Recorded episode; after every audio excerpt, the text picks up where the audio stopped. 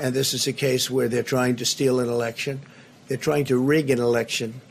And we can't let that happen. Detroit and Philadelphia, known as two of the most corrupt political places anywhere in our country, easily cannot be responsible for engineering the outcome of a presidential race. Die Wohnung bleibt so, wie sie ist. Und es wird sich halt nichts ändern. Das Kinderzimmer bleibt auch so, wie sie ist. Es wird sich halt kein bisschen ändern.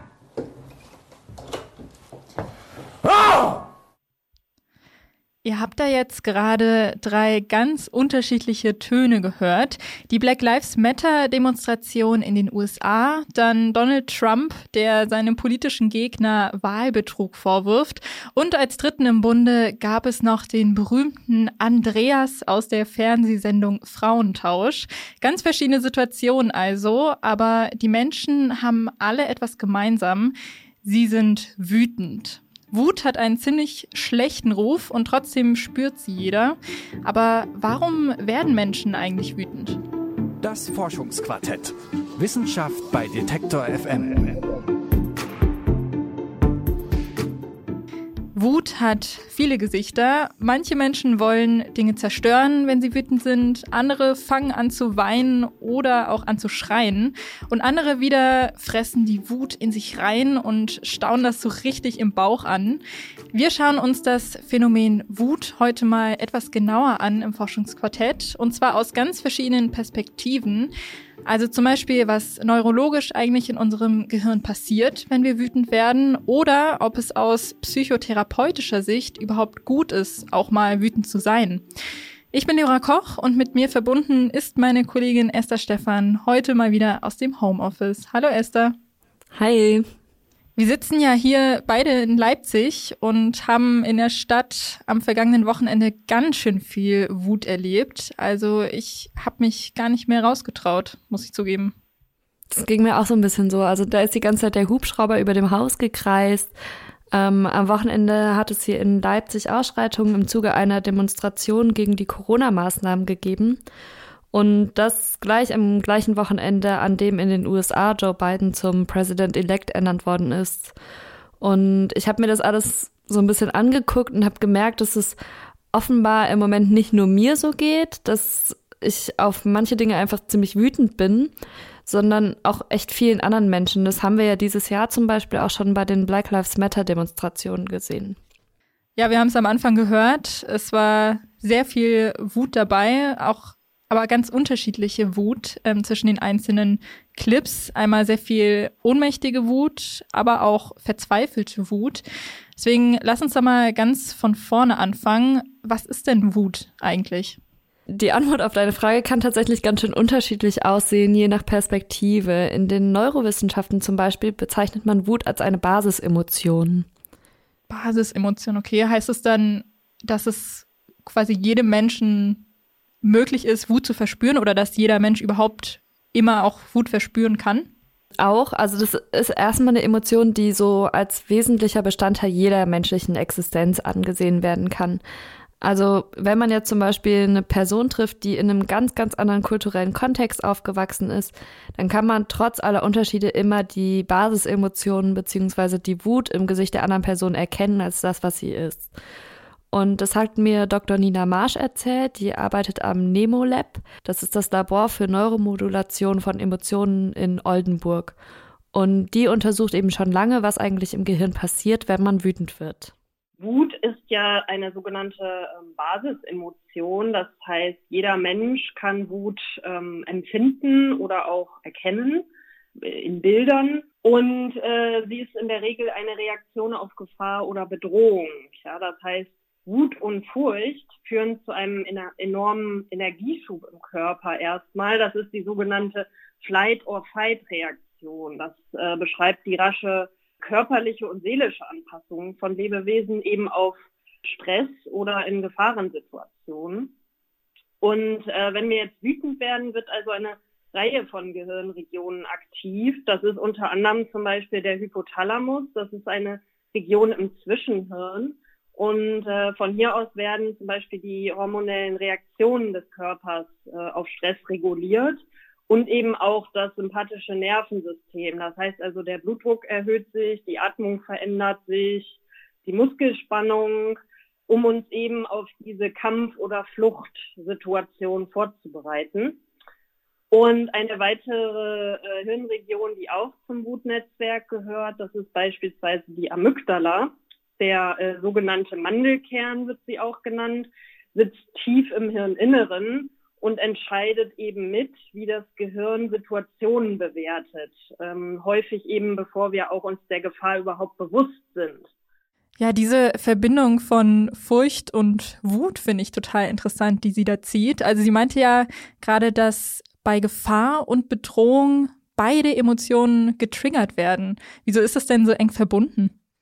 Also das ist ja das, was Frau Marsch als Flight-or-Fight-Reaction beschreibt. Also das heißt, dass der Körper sich in einem Stressmoment, also wenn zum Beispiel Gefahr droht, ganz schnell entscheidet, ob er jetzt sich jetzt wehren muss. Und diese Reaktion, die bereitet dann halt den Körper ganz schnell darauf vor, entweder in den Kampf zu gehen oder die Flucht anzutreten. Okay, also das ist jetzt das, was quasi bei uns im Gehirn passiert, wenn wir wütend werden. Aber Wut ist ja auch was, das zwischenmenschlich eine total wichtige Rolle spielt. Deswegen jetzt mal meine Frage an dich. Wirst du denn oft wütend? Nee, tatsächlich eigentlich nicht. Also es ist bei mir so, dass es relativ lange dauert, bis ich überhaupt auf jemand oder etwas anderes wütend werde. Ich bleibe da eigentlich immer relativ lange ziemlich ruhig. Aber wenn ich dann doch mal wütend werde, dann bin ich halt auch schon richtig sauer und knall auch gern mal eine Tür oder mir steigen die Tränen in die Augen vor lauter Wut. Ja, Wie ja, ist es denn das, bei dir? Das kenne ich auch nur zu gut mit den Tränen in den Augen.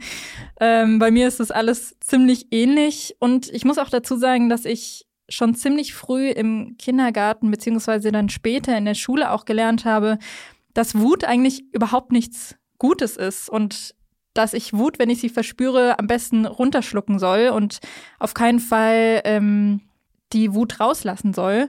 Und es gibt ja auch sehr viele Ratgeber dazu, wie man überhaupt erst gar nicht wütend wird. Also ist ja eigentlich schon so der Konsens, dass Wut eigentlich überhaupt nichts Gutes ist, oder?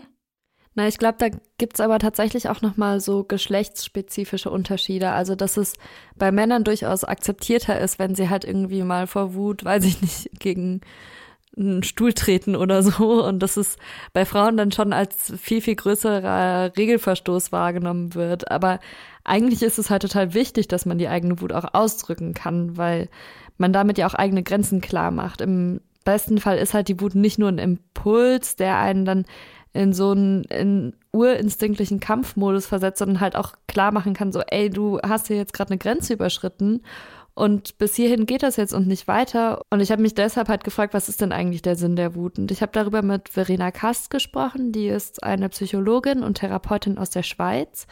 Und die hat nämlich ein total passendes Buch geschrieben, das heißt Vom Sinn des Ärgers. Und ich habe sie deshalb natürlich direkt ganz am Anfang gefragt, was ist denn eigentlich der Sinn vom Ärger? Und da hat sie, finde ich, eine ziemlich interessante Unterscheidung getroffen. Das ist die Unterscheidung zwischen Wut und Ärger. Naja, wenn Sie daran denken, wie Sie sich körperlich anfühlen, wenn Sie sich ärgern, dann haben wir ja eine Spannung im Körper, wir haben auch Energie im Körper. Und der Sinn des Ärgers ist zu merken, da stimmt etwas nicht. Da ist mir jemand über die Grenze gegangen, hat mich beleidigt, gekränkt, bevormundet, was auch immer. Und dann reagieren wir mit Ärger. Und der Ärger heißt eigentlich, schau mal hin, und versucht, das, was jetzt nicht in Ordnung ist, in irgendeiner Form wieder in Ordnung zu bringen. Mit dem Ärger ist eigentlich das, wenn wir den Ärger einfach so rauslassen, dass er bei anderen Menschen sehr, wieder sehr viel Ärger bewirkt. Also von daher wäre es wichtig, dass wir den Ärger formulieren, solange wir ihn noch gut formulieren können und auch lange bevor wir eine wirkliche Wut haben. Oder Wut ist ja intensivierter Ärger.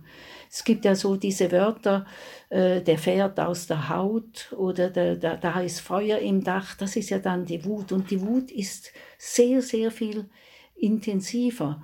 Also die Anregung wäre die, solange wir, wenn wir uns ärgern, wenn wir über den Ärger sprechen können miteinander, solange wir noch lebendig, menschlich sprechen können miteinander, solange müssen wir nicht so ungeheuer wütend werden. Oder wir können die Welt verändern wollen und das steht hinter dem Ärger, das steht auch hinter der Wut. Wenn wir lebensfreundlich gesinnt sind, wenn wir prosoziale Gefühle haben für andere Menschen, dann kann diese Wut bewirken, dass wir auch etwas Positives anstoßen. Wir können, wir können aber sehr destruktiv sein. Und dann kommt aus der Wut heraus nicht ein konstruktiver Ärger, sondern ein destruktiver Ärger, der einfach alles zerstören will. Und das ist, das führt zu keinem guten Ende. Ja, also ich finde es auch total interessant, dass sie diesen Unterschied macht zwischen Ärger und Wut. Also ich habe mir da selbst noch nie so richtig drüber Gedanken gemacht. Und wenn ich sie da aber richtig verstanden habe, fällt mir zum Ärger direkt mal so eine Situation ein. Ähm, zum Beispiel, dass mein Mitbewohner mal wieder nicht das Bad geputzt hat oder abgespült hat. Und da ärgere ich mich schon drüber. Aber in so einer Situation kann ich dann trotzdem noch sagen, hey, ich finde das doof, bitte spül mal ab oder mach das in Zukunft bitte ähm, anders. Und die Wut ist ja dann aber eher der Punkt, wo der Ärger erst gar nicht so richtig ausgedrückt werden kann, ne? sondern dann umschlägt in was total Destruktives. Wenn ich jetzt zum Beispiel anfange rumzuschreien ähm, oder aggressiv werde oder so. Und ja, da geht ja dann schon immer mal auch was kaputt. Ja, total. Und ich finde es eigentlich auch noch darüber hinaus voll interessant, dass Wut auch so unterschiedlich aussehen kann. Also wir haben ja beide gerade schon so drüber gesprochen, dass uns beiden irgendwie schnell mal die Tränen in die Augen steigen. Ähm, aber dass andere Leute halt irgendwie dann doch viel impulsiver und viel lauter vielleicht auch sind, obwohl das halt eine Basisemotion ist. Also es ist dann halt doch so, dass manche Leute einfach anfangen zu weinen, wenn sie wütend sind. Und dann kann es ja vielleicht sogar auch Probleme beim Gegenüber geben, das halt zu interpretieren. Und dann gibt es halt ja, genau, eben auch solche Menschen, die einfach total aus der Haut fahren und die die Tür in kleinen Dinge werfen und vielleicht sogar dann auch gewalttätig werden. Ja, genau. Also Wut drückt sich bei jedem total unterschiedlich aus, obwohl man eigentlich Wut auch direkt erkennen kann, wenn jemand äh, gewalttätig wird oder die Türen zuknallt. Bei den Tränen wird es dann manchmal ein bisschen schwierig. Ähm, wir hatten ja am Anfang diesen Vergleich gezogen zwischen Wut und Angst, beziehungsweise ähm, gesagt, dass in manchen Situationen, wie zum Beispiel in einer Gefahrensituation, man entweder das Gefühl Angst oder das Gefühl Wut verspürt. Und bei Angst ist es ja aber schon so, dass man direkt beim Gegenüber merkt, wenn er oder sie Angst hat. Also das ist eine Emotion, die bei jedem ja schon gleich aussieht, im Gegensatz jetzt zu Wut, ne? Ja, total. Da habe ich auch mit der Frau Marsch drüber gesprochen. Und die schauen sich im Labor ja sowas auch dann im MRT an und das sieht dann halt ganz unterschiedlich aus. Auch unterschiedlich je nachdem, wie Wut jeweils empfunden oder ausgedrückt wird. Das sieht man, also was ja in, im MRT untersucht wird, sind ja Aktivitäten in unterschiedlichen Hirnregionen. Und das kommt dann eben sehr stark auf den äh, Untersuchungsgegenstand an. Ne? Also äh, mit welcher Frage man sozusagen in einer Studie dann Probanden untersucht und welche Aufgabenstellung bearbeitet wird. Da kann man dann unterschiedliche Aktivitäten in Hirnregionen wie eben der eben erwähnten Amygdala oder präfrontalen Regionen beobachten. Bei denen, die sozusagen das unterdrücken, ist eben das Interessante, ähm, dass ja äh, in Form, also dass sowohl bei der Unterdrückung, aber eben auch bei der Äußerung von Wut äh, wenn wir jetzt auf der, äh, also auf der hormonellen Ebene schauen, ist ja zum Beispiel die Ausschüttung von Stresshormonen. Also das Stresshormon Cortisol ist ja zum Beispiel äh, maßgeblich bei der Regulation von Stress. Also wie reagieren zum Beispiel Menschen auf Stresssituationen. Ja? Äh, die einen mit Furcht und die anderen, also Fight or Flight, ne? die einen mit Furcht und die anderen vielleicht eher äh, ähm, mit Wut. Und da wäre zum Beispiel sozusagen auf der Ebene oder äh, wie gesagt Unterschiede in der äh, Aktivität der Amygdala. Die ließen sich dann auf so ein äh, Bild dann äh, identifizieren. Also das ist halt so, dass man im MRT darstellen kann, welcher Bereich im Gehirn gerade arbeitet. Und wenn es jetzt zum Beispiel um Wut geht oder auch um Angst, dann sieht man im MRT, dass zum Beispiel die Amygdala auf dem Bild aufleuchtet sozusagen. Und die Amygdala ist ein Bereich im Gehirn, der sitzt so mittendrin. Und der ist zum Beispiel zuständig, um Angst zu steuern, aber eben auch, wenn es um andere Affekte wie Wut geht. Und davon gibt es übrigens auch nochmal ein Bild im Online-Artikel zu diesem Podcast. Okay, also Wut ist ein Affekt, also kann ziemlich plötzlich und äh, unkontrolliert auch einfach ausbrechen. Jetzt gibt es ja, ich habe es vorher schon angesprochen, so ein paar Online-Kurse oder auch Bücher, so Ratgeber, dass man Wut erst überhaupt nicht verspürt oder die irgendwie unter Kontrolle kriegen kann. Bringen die da jetzt überhaupt was, wenn Wut doch eigentlich aus dem Affekt passiert? Ja, tatsächlich schon. Also es gibt zum Beispiel therapeutische Praxen, die sich auf Emotionen spezialisiert haben. Dazu gehört dann auch die sogenannte emotionsfokussierte Therapie. Und die Menschen, die damit arbeiten, die versuchen eben, dass Emotionen von Patientinnen und Patienten besser verarbeitet werden können. Ich habe da mit Imke Hermann gesprochen, die hat eben genauso eine Praxis für emotionsfokussierte Therapie in München. Und die hat mir auch erklärt, was der Unterschied von ihrer Therapieform zu anderen Arten ist. Also wenn ein Verhaltenstherapeut arbeitet klassischerweise mit Verhaltenstraining und mit Veränderung von Kognitionen. Ähm, Verhaltenstherapeut arbeitet klassischerweise nicht mit aktivierter Emotion in der Sitzung. Und wenn ich jetzt auch Tiefenpsychologe bin oder ähm, Analytiker, dann arbeite ich deutlich mehr über Emotionen. Also Emotionen spielen da oft noch eine größere Rolle. Aber was die Ansätze auch nicht tun, die haben kein Veränderungsmodell, also kein theoretisches Veränderungsmodell, wie ich über die Arbeit von mit aktivierter Emotion in der Sitzung zu Veränderungen auf psychotherapeutischer Ebene komme. Und das hat eben die emotionsfokussierte Therapie. Das heißt, umgangssprachlich würden wir es nennen Clinics Therapy, weil ich echt eine Menge mehr Taschentücher brauche, als wenn ich irgendwie VT-mäßig oder analytisch arbeite. Und Frau Herrmann hat eben auch eine etwas andere Vorstellung von Wut als Frau Kast. Frau Kast meinte ja, dass wenn man Ärger verspürt und man den eben nicht ausspricht, dann kann der halt zu Wut umschlagen.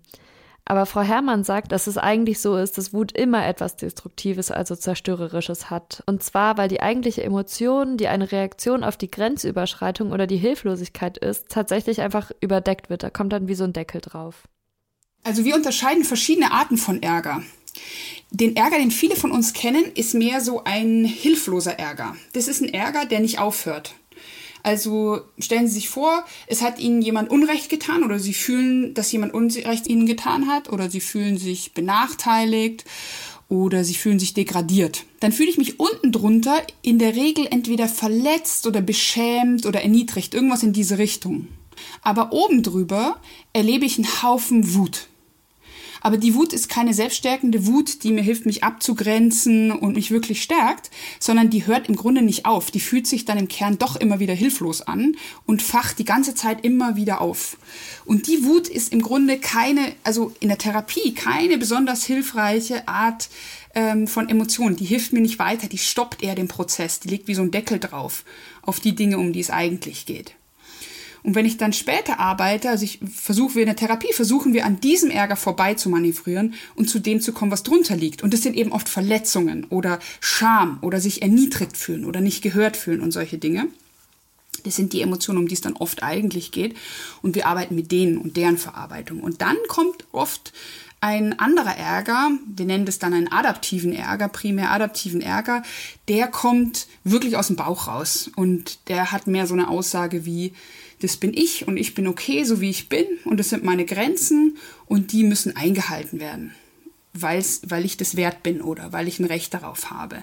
Und das ist ein viel ruhigerer Ärger und der hat auch die Eigenschaft, dass wenn er ausgedrückt wird und wenn die Situation sich verändert, dann geht auch der Ärger weg.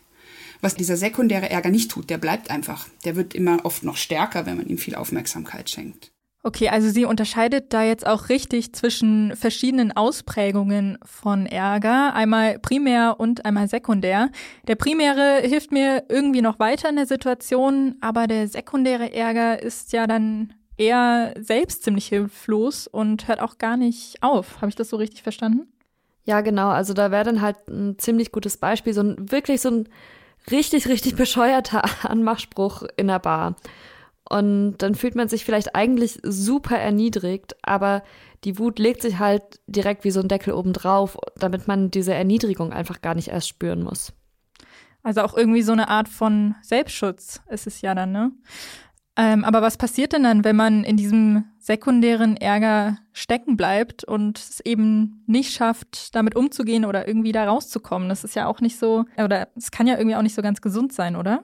Nee, das Problem ist halt, dass man sich dann quasi einfach immer weiter in der eigenen Wut vergräbt. Und dann ist eben auch dieser Selbstschutz dahin und es kann dann einfach nur ungesund werden, mein Frau Herrmann. Also ich glaube, es gibt verschiedene Arten. Also es gibt, es gibt Menschen, die haben sich sozusagen den Zugang zu Ärger, auch adaptiven Ärger, einfach verboten. Die werden einfach nicht wütend.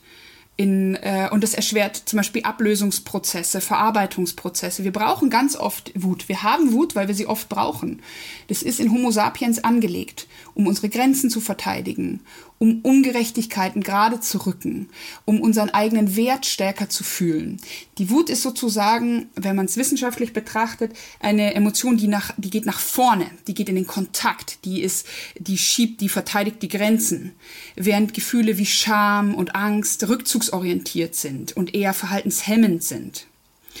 Und ähm, wir haben das in der Psychotherapie haben wir das Problem oft, dass Leute zum Beispiel aufwachsen, sehr viel Demütigung oder ähm, das Gefühl haben, nicht gut genug zu sein im Aufwachsen und natürlich eine Verletzlichkeit für diese Gefühle haben, die was mit Scham zu tun haben, mit nicht gut genug sein, mich nicht wertvoll sein, nicht wichtig sein haben. Und wenn dann diese Gefühle angetickt werden, dann können sie die nicht verarbeiten oder das Gehirn kann die nicht gut verarbeiten und geht dann in sekundären Ärger. Und dann hört der einfach oft nicht mehr auf. Da kann ich mit Patienten 40 Stunden drüber reden, wenn es mir nicht gelingt, von diesem sekundären Ärger an das zu gehen, was unten drunter liegt, dann wird das, dann bringt die Therapie A nichts. Und wenn ich diesen Ärger dann ähm, auch nicht im Griff bekomme, weil ich über das rede, was drunter ist, dann wird das einfach gesundheitsschädlich. Da gibt es einfach Somatisierungen, solche Dinge. Und da unterscheidet sich Frau Herrmann dann eben doch gar nicht so sehr von Frau Kast, weil die nämlich auch sagt, eigentlich ist gar nicht die Wut das Problem, sondern der falsche Umgang mit der Wut oder dem Ärger. Ich schaue natürlich Fernsehen und da höre ich dann Menschen, die sehr wütend sind. Aber das ist für mich dann so eine Wut, wo man sich auch gegenseitig ansteckt. Das ist auch verbunden mit Hass. Äh, da ist schon dahinter die Idee, man müsste etwas verändern, aber mit dieser, in, in dieser destruktiven Intensität wird man wahrscheinlich nichts verändern. Es gibt ja aus dem Ärger heraus, gibt ja die ärgermotivierte Aggression. Und die ärgermotivierte Aggression heißt ja eben nicht, ich will etwas verändern oder ich sage, das ist nicht in Ordnung und aus dem heraus gibt es dann auch einen handfesten Streit. Und der Sinn von diesem Streit ist ja dann auch, dass man äh, merkt, was man, welches Problem man gemeinsam in die Verantwortung nehmen muss. Und jetzt gibt es Menschen, die sagen nicht, es ist etwas nicht in Ordnung, sondern sie entwickeln so etwas wie eine passive Aggression. Die sagen zum Beispiel ständig, ich weiß nicht.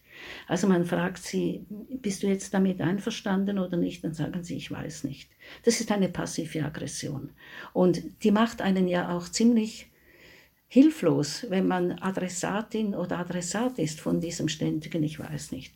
Oder andere Menschen vergessen immer alles. Oder andere Menschen vertrösten uns. Das sind passive Aggressionen. Also wir, wir haben eine Tendenz, den, der da so laut brüllt, so ein bisschen zu sagen, na Mensch, äh, das ist eigentlich nicht die feine Art. Aber ich finde, diese passive Aggression, die muss man auch sehen. Ah ja, diese passive Aggression, die kennt man ja auch so als Klischee ähm, aus einigen Paardynamiken, sage ich jetzt mal, wo der eine Partner zum anderen sagt, hey, du hast doch irgendwas und der andere sagt, ähm, nein. aber natürlich, natürlich hat er irgendwas, aber will es nicht ausdrücken. Ähm, aber das Gegenteil ist natürlich auch nicht so schön, ne? Also direkt einfach loszuschreien wegen jedem ungewaschenen Teller, weil das ja das Gespräch ja auch nicht weiterbringt. Beides, beide Versionen bringen das Gespräch nicht voran. Ja, und ich finde es eigentlich voll das gute Fazit, also dass man sich halt auch einfach überlegt, was will ich denn von anderen Menschen, wie kann ich das auch ausdrücken, eben vielleicht auch auf die Gefahr hin, dass ich dann doch Schwäche zeigen muss, weil ich eben zugeben muss, dass ich erniedrigt wurde und einfach jetzt gerade wütend bin oder dass eben meine Grenze an einem bestimmten Punkt überschritten ist.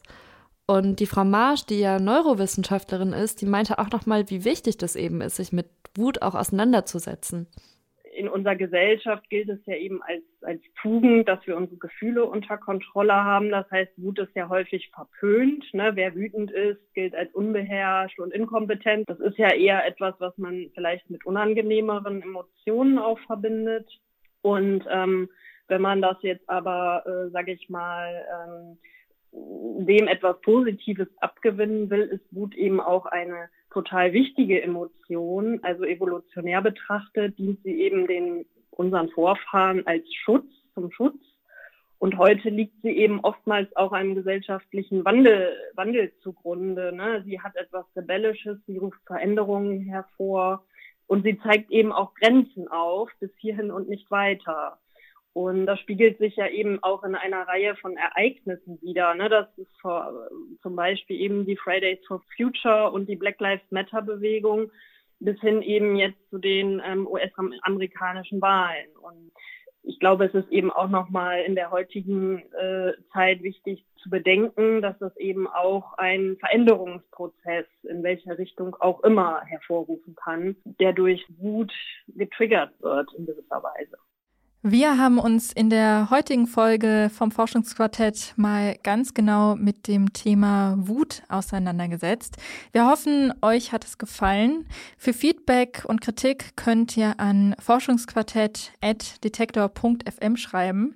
Viel Spannendes und Wichtiges in der Wissenschaft gibt es hier jede Woche im Forschungsquartett, also abonniert uns doch gerne auch auf eurer Lieblings-Podcast-Plattform. An der Stelle kann ich auch noch mal ein bisschen Werbung für die letzte Folge machen. Da hat mein Kollege Johannes Schmidt mit dem Kognitionspsychologen Martin Hebert gesprochen. Der untersucht nämlich am Max-Planck-Institut für Kognitions- und Neurowissenschaften die menschliche Wahrnehmung und hat herausgefunden, wir setzen unsere ganze Welt anhand von nur 49 Kategorien zusammen. Also zum Beispiel Eigenschaften wie flauschig, rund oder bunt. Äh, ziemlich abgefahren hört da auf jeden Fall noch mal rein. Und damit sind wir auch schon am Ende angelangt. Ich bin Jura Koch und hier bei mir war heute meine Kollegin Esther Stephan. Bis nächste Woche. Ciao. Das Forschungsquartett. Wissenschaft bei Detektor FM.